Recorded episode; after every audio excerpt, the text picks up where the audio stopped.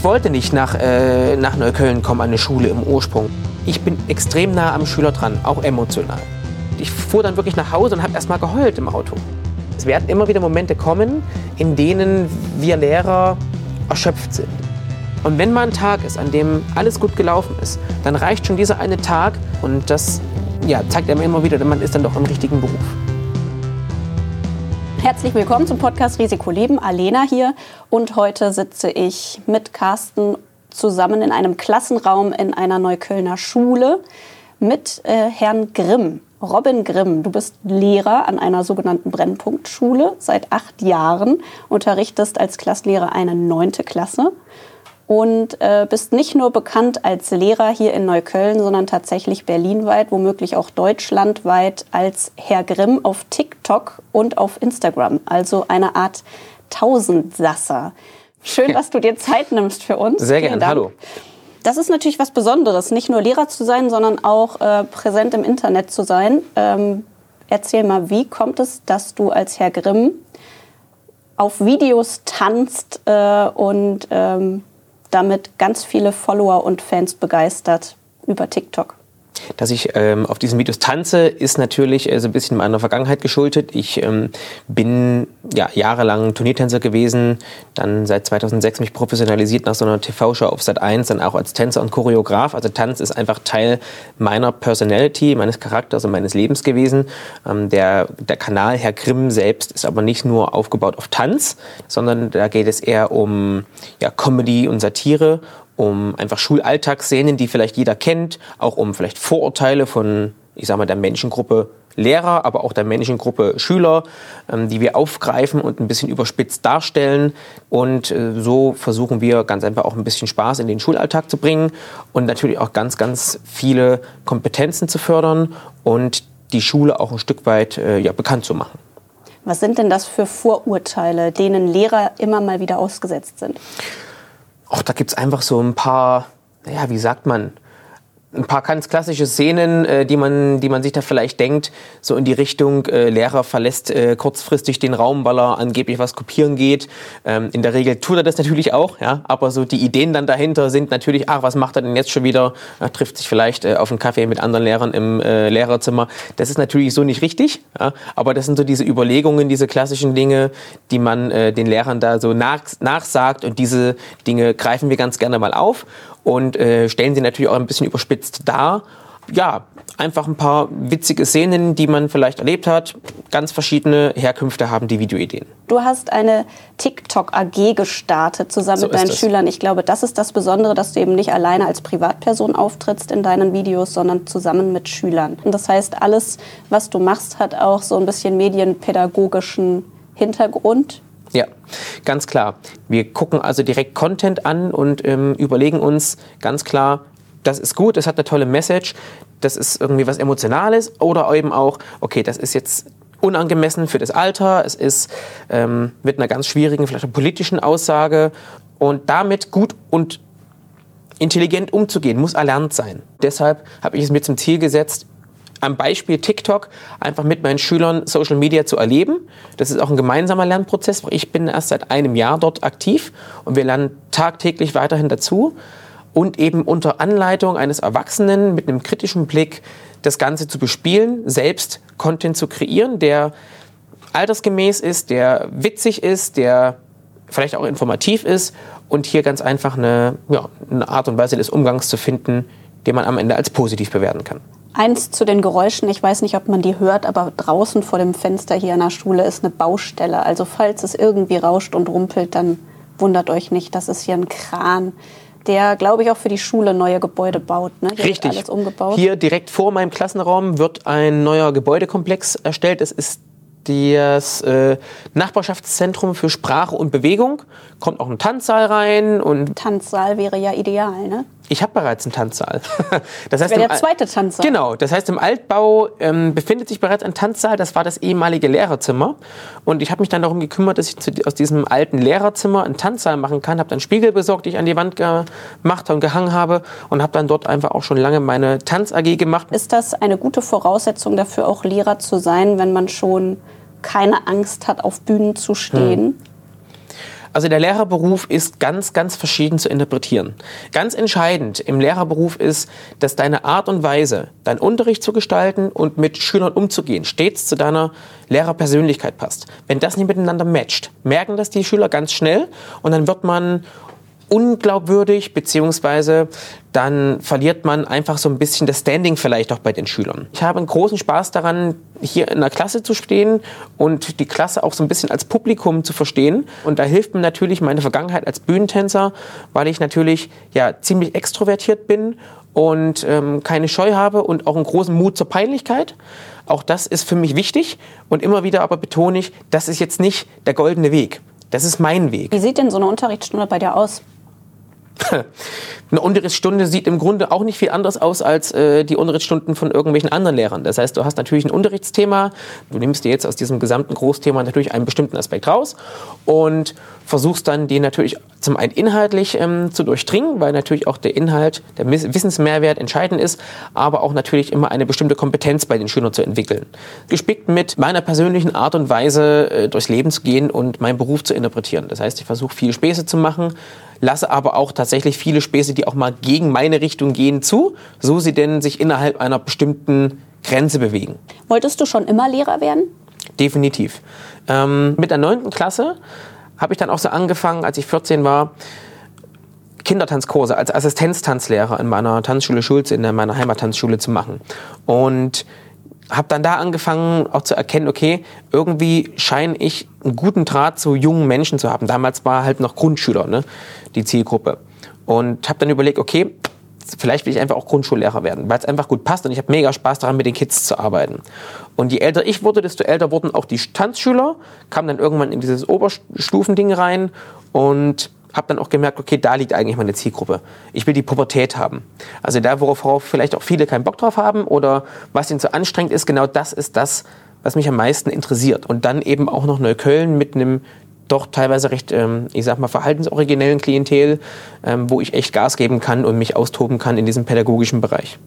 Es klingt alles so vorbildlich und so geradlinig. Gab es in irgendeiner Weise auch so einen Bruch? Gab es so, äh, so einen Moment, wo du dachtest, ich will jetzt doch lieber Tänzer werden, aber es funktioniert nicht? Oder äh, lieber doch den vermeintlich sichereren Besuch, mhm. Beruf des Lehrers oder so? Oder, oder ist, lief das einfach alles nach Plan und du bist jetzt hier an deiner Traumschule, wie du dir das schon immer erhofft hattest? Ich hatte, also, ich hatte in meiner gesamten Biografie, das muss man dazu sagen, immer extrem viel Glück. Ob das jetzt alles geradlinig war, weiß ich nicht. Ich wollte nicht nach, äh, nach Neukölln kommen, an eine Schule im Ursprung, weil ich komme aus Thüringen und kannte Neukölln nur aus den Medien. Ja? Klassisches Beispiel Brandbrief Rüttli-Schule seinerzeit. Und als es dann hieß, du kommst nach Berlin, also ich hatte die Wahl zwischen Berlin oder Ostfriesland und habe mich dann für Berlin entschieden. Als es dann hieß, hat denn die Schule aus Neukölln schon angerufen, sind mir halt auch die Gesichtszüge entglitten. Ne? Und als, als sie dann hier war und das mir erstmal so alles angeguckt habe, habe ich dann relativ schnell gemerkt, so, okay, so, du vergleichst es natürlich, weil du es ja überhaupt nicht kennst, so mit Fuck you Goethe, ne, mit diesem Film. Und dann hast du gemerkt, okay, an einigen Stellen ist das übertrieben, an einigen Stellen noch komplett untertrieben und du kriegst deine Erfahrungen mit. Und ich habe aber schon relativ schnell gemerkt, okay, irgendwie gibt mir das hier was, dieses Klientel oder diese, diese Art und Weise mit Schülern zu arbeiten, zu kommunizieren, die so völlig nicht nach Lehrplan ist wie man es eigentlich so beigebracht kriegt. Und ich habe daran Gefallen gefunden und das Ganze endete dann auch irgendwie mit einer Aussage meines Schulleiters im Referendariat, der gesagt hat, bei einem Unterrichtsbesuch, als ich äh, Bootcamp-Training gezeigt habe und äh, Helene Fischer singend mit den Neuköllner Jugendlichen um den Platz gerannt bin und Liegestütz gemacht habe, so Bootcamp-mäßig, der wohl in dem Gespräch dann gesagt hat, ähm, also Herr Grimm ist der richtige Mann am richtigen Ort.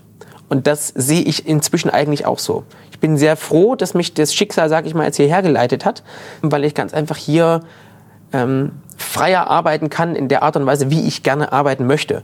Wie war denn der erste Tag? Wie bereitet man sich denn auf so besondere Schüler, verhaltensoriginale oder originelle Schüler, mhm. wie du auch gesagt hast, vor? Also mein erster Tag hier an der Schule, hm, ich erinnere mich an eine Szene, da stand ich da vorne im, im Türrahmen und mein Kollege Herr Bieber, mit dem ich bis heute zusammen sehr, sehr gut arbeite und ein sehr enges Verhältnis habe, der stand dort vorne mit zwei Schülerinnen. Und das war so das erste Mal, dass ich die Schüler habe reden hören. Und die Damen, äh, siebte Klasse, junge Grazien, ne, hoch, hoch geschminkt und aufgetakelt, ähm, also auch ein bisschen älter wirkend, als sie eigentlich waren, redeten so auf ihre typische Neuköllner Art und Weise mit Herrn Bieber. Er kannte das schon, er ist ein bisschen älter, hatte schon ein bisschen mehr Erfahrung. Und ich habe das so von außen gehört und dachte mir so, wo zur Hölle bin ich hier gelandet? Ähm, das war schon speziell.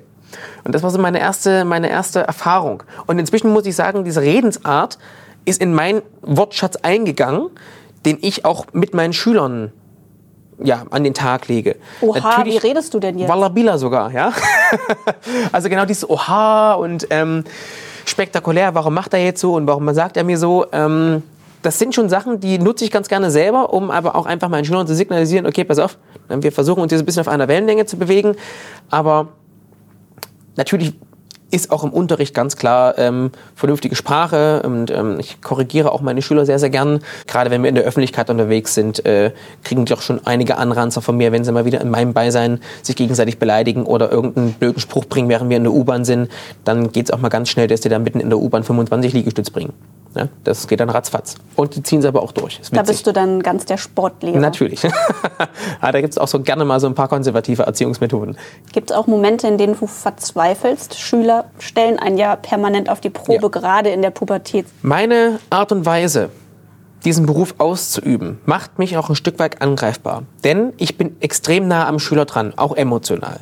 Und es gibt Situationen, in denen ich auch emotional wirklich ähm, aufgewühlt bin weil ein Schüler vielleicht was ganz Blödes erlebt hat und ich mit ihm mitfühle. Oder weil ein Schüler mir gegenüber sich nicht, nicht korrekt verhalten hat oder in einer Art und Weise verhalten hat, die nicht angemessen ist und ähm, die nicht zu der Art und Weise passt, wie wir sonst miteinander umgehen. Kannst du dann ein Beispiel nennen, was dich aufwühlt? Also in, in, ein klassisches Beispiel mal vielleicht von ganz früher, da habe ich hier gerade frisch angefangen. Es mussten ein paar Jungs nachschreiben, weil sie ähm, irgendeinen Mist gebaut haben und dann halt ein, ein, bisschen nacharbeiten mussten. Und es hat sich ein Streit zwischen diesen Jungs ähm, entwickelt, aus einer Nichtigkeit heraus, was dafür gesorgt hat, dass dann tatsächlich Stühle geflogen sind. Ja?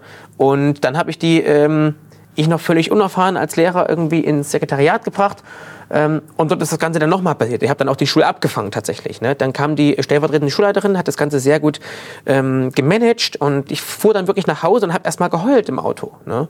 Ähm, bin ich, also da schäme ich mich auch nichts zu sagen. Das sind Sachen, die einen natürlich ergreifen. Das würde heute nicht mehr passieren, weil ich jetzt die Erfahrung darin habe, damit anders umzugehen.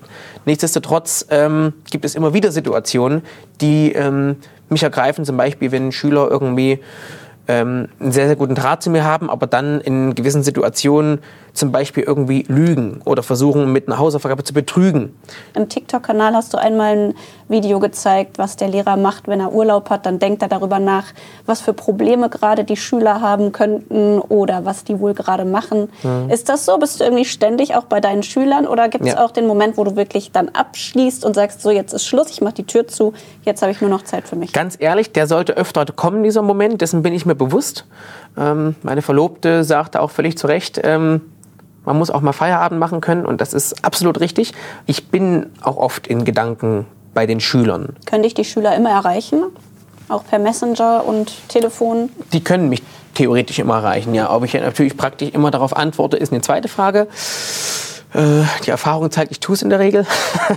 auch zu ähm, ja, sehr unchristlichen Zeiten, würde ich jetzt mal sagen, ähm, wenn mir da zugetragen wird, äh, hey, ist gerade das und das passiert ähm, und ich merke, okay, da ist gerade Redebedarf und ich habe die Zeit dafür, dann nutze ich, mir, nutze ich das auch und nehme mir auch die Zeit. Am Ende ist es, wie gesagt, der Mehrwert, der auch dabei rauskommt, sowohl für die Schüler als auch für die gemeinsame Arbeit dann hier vor Ort. Und ich freue mich natürlich auch darüber, dass ähm, Schüler mich als ihren Lehrer natürlich sehen, aber eben auch als eine Person, der man sich anvertraut ist äh, in der Pandemie zu Corona-Zeiten, ist dein Job noch äh, anstrengender oder intensiver dadurch geworden? Als der erste Lockdown war, im Frühjahr des letzten Jahres, da kam wieder auch so eine Art Vorurteil gegenüber dem Lehrerberuf auf, so nach dem Motto, ja, jetzt müssen sie nicht mal zur Schule gehen, kriegen jetzt dieselbe Kohle, müssen kaum noch arbeiten. Ähm, ich hatte auch kurz gedacht, ob das wirklich so ist, musste feststellen, nein, es ist wirklich nicht so. Ähm, der Online-Unterricht, der jetzt erst im zweiten Lockdown wirklich professionalisiert wurde, in diesem ersten Lockdown, da hatten wir keinerlei ja, Möglichkeiten, das wirklich gut umzusetzen. Das ist entspannter geworden. Oder sagen wir professionalisierter. Die Arbeit an sich ist aber jetzt nicht, nicht weniger geworden. Es ist anders geworden, es haben sich Kompetenzen verschoben, es haben sich ähm, ja, Art und Weise, die, die Arbeit auszuführen, verschoben. Und gerade auch für die Schüler ist es eine ganz, ganz extreme Situation. Was macht es denn so anstrengend oder so anders? Anstrengender macht es vielleicht die Art und Weise, erstmal ganz neuen Unterricht zu planen, neue Methoden und auch technische Methoden herauszufinden. Ähm, anstrengender macht es auch dann so die, die Arbeitsphasen, wo Schüler so für sich an den Aufgaben arbeiten und jeder Schüler dich aus verschiedensten Fächern fragt. Ich habe inzwischen auch schon Nachhilfe in Mathe gegeben, wo es um lineare Funktionen ging, was gar nicht mein Fach ist, aber ich verstehe zumindest die Thematik und kann dann ein paar Schülern irgendwie was erklären. Ähm, und oftmals ist meine Erfahrung, dass ich die Schüler, klar, Sie wissen ja aus Erfahrung, der Herr Grimm ist für mich immer erreichbar, oftmals auch dann Fragen zu Aufgaben stellen, die gar nicht von mir kommen, wo ich dann versuche, die Schüler zu unterstützen. Ähm, und dann kommen diese Fragen eben auch wirklich ähm, durchmischt und mehrere gleichzeitig. Nacheinander muss man die dann abarbeiten. Das macht es schon stressig. Gab es Momente, in denen du wirklich auch erschöpft warst und dachtest, äh, ich habe keinen Bock mehr? Im Lockdown jetzt oder im allgemeinen Schulalltag? Oder geht es um den Lockdown? So und so. Ja. Es werden immer wieder Momente kommen, in denen wir Lehrer erschöpft sind, in denen wir an den Punkt kommen zu sagen, okay, läuft gerade alles scheiße. Es gab irgendwie, wir haben eine Arbeit geschrieben, die super schlecht ausgefallen ist, weil die Schüler einfach nicht gelernt haben. Oder es gibt Stress vielleicht zwischen Lehrerkollegen, was in einem Kollegium auch mal sein kann. Das sind alles Sachen, die irgendwann sich summieren und es kommt dann zu so Tagen, wo ich sage, okay, jetzt ist gerade echt extrem und lasst mir doch mal alle in Ruhe. Aber es kommen gleichzeitig Tage, ähm, in denen alles echt nach Plan läuft und in denen die Schüler hier rausgehen, mal eine Stunde richtig gut lief und ein, richtig was gelernt haben und Dankbarkeit zeigen. Und wenn mal ein Tag ist, an dem alles gut gelaufen ist, dann reicht schon dieser eine Tag, dass man hier mit einem Glücksgefühl aus der Schule rausgeht, das überwältigend ist, das einen vielleicht auch mal zu, äh, im positiven Sinne zum Tränen, zu Tränen rührt und man sagt, ey, ich fühle mich gerade so happy und ich habe richtig Schmetterlinge im Bauch weil das alles mal richtig gut funktioniert hat und die Kids waren super drauf und die waren super süß und super nett und haben sie alle benommen und haben was gelernt. Das sind auch Tage, die auch oft vorkommen und das ja, zeigt einem immer wieder, man ist dann doch im richtigen Beruf. Zum einen sagen viele, die Lehrer sind faul und machen nichts und haben nur Ferien. Zum anderen arbeiten sich Auch die so Lehrer Vorteil, irgendwie. genau. Andererseits arbeiten so oder sagen Lehrer von sich, sie arbeiten sich kaputt oder sind dann eben schneller krank. Was empfiehlst du? Was braucht es, um gesund diesen Beruf auszuüben mit Spaß und genügend Energie? Oder was ist dein Rezept? Also mein Rezept ist tatsächlich mein persönlicher Umgang mit den Schülern, weil das für mich hilft, meinen Schulalltag in einer Art und Weise zu erleben, die mir Spaß macht, die mich emotional an meinen Beruf bindet und an meine Schüler bindet. Ich glaube, ich bin ein sehr emotionaler Mensch, schon immer gewesen. Und das ist meine Art, auch eine gewisse Psychogenese hier zu haben. Der Lehrerberuf ist ein ganz besonderer Beruf. Der ist super anstrengend, was zeitlichen Aufwand angeht. Gerade in Prüfungsphasen und in, in Phasen, wo Abitur geschrieben wird, MSA geschrieben wird und die Sachen korrigiert werden müssen in, innerhalb kurzer Zeit, ist das ein enormer Arbeitsaufwand, der auch in Ferien mit reingenommen wird, natürlich. Ne, auch hier muss ich ganz klar wieder sagen, da habe ich es ganz gut mit meiner Fächerkombination, aber das ist halt so. Aber andere Lehrer haben da echt zu, zu ackern. Und ähm, das ist nicht zu unterschätzen. Hast Ähm, du denn deswegen auch bewusst diese Fächer gewählt? Erdkunde, Geschichte, Sport? Ich habe mich im Ursprung für diese Fächer entschieden, weil ähm, also die Fächer Sport und Geschichte, die waren, die mich am meisten interessiert haben in meinem Schulalltag.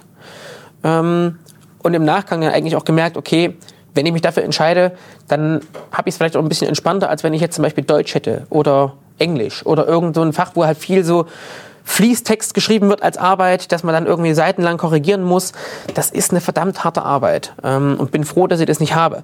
Was mir wiederum Zeit lässt, im Rahmen meines Lehrerdaseins Projekte zu machen wie diese Tanzreise, wo ich mit Schülern weit, weit nach dem Unterricht bis in die Abendstunden hinein geprobt habe, wo wir dann Reisen machen, wo wir dann Auftritte machen oder jetzt diese TikTok-Nummer, wo wir, wo die Schüler freiwillig früher kommen, freiwillig länger bleiben, ähm, um die Videos zu kreieren, wo ich dann Zeit habe, das zu schneiden. Das könnte ich alles nicht machen, hätte ich Hauptfächer.